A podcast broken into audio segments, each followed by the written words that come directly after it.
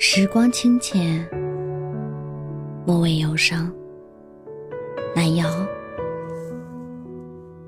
毛豆的店就这样一直开着，一个月，一个季度，一年，如今已经快四年。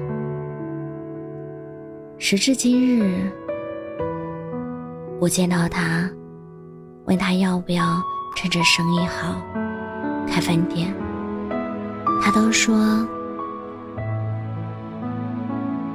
这是最后一家。只有这样，才能督促自己珍惜机会，认真对待每一位客人。可能没有下一次，所以要珍惜这一次，努力做好这一次。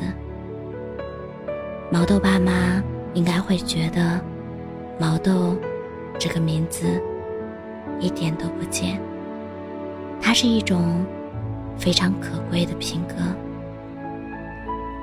日本茶道里有一则禅语叫“一期一会”。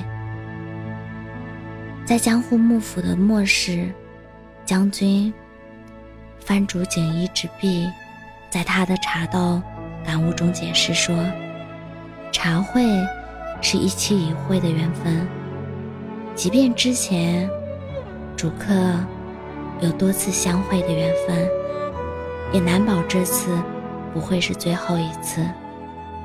所以主人招待客人要竭尽全力。”客人也要感念主人的这份心意。一期是这看似漫长，实则短暂；看似恒久，实则无常的一生。一会是一次相见的缘分，是一次擦肩的缘分，是一次微笑的缘分。这一生中，可能只有这一次缘分，所以要珍惜。更加珍惜，可能没有下一次。我经常这样告诫自己。于是，不管遇到什么人，碰到什么难关，在做什么工作，哪怕是每天一睁眼看到的温柔阳光，每一次呼吸，我都会好好珍惜。我正努力把这种状态。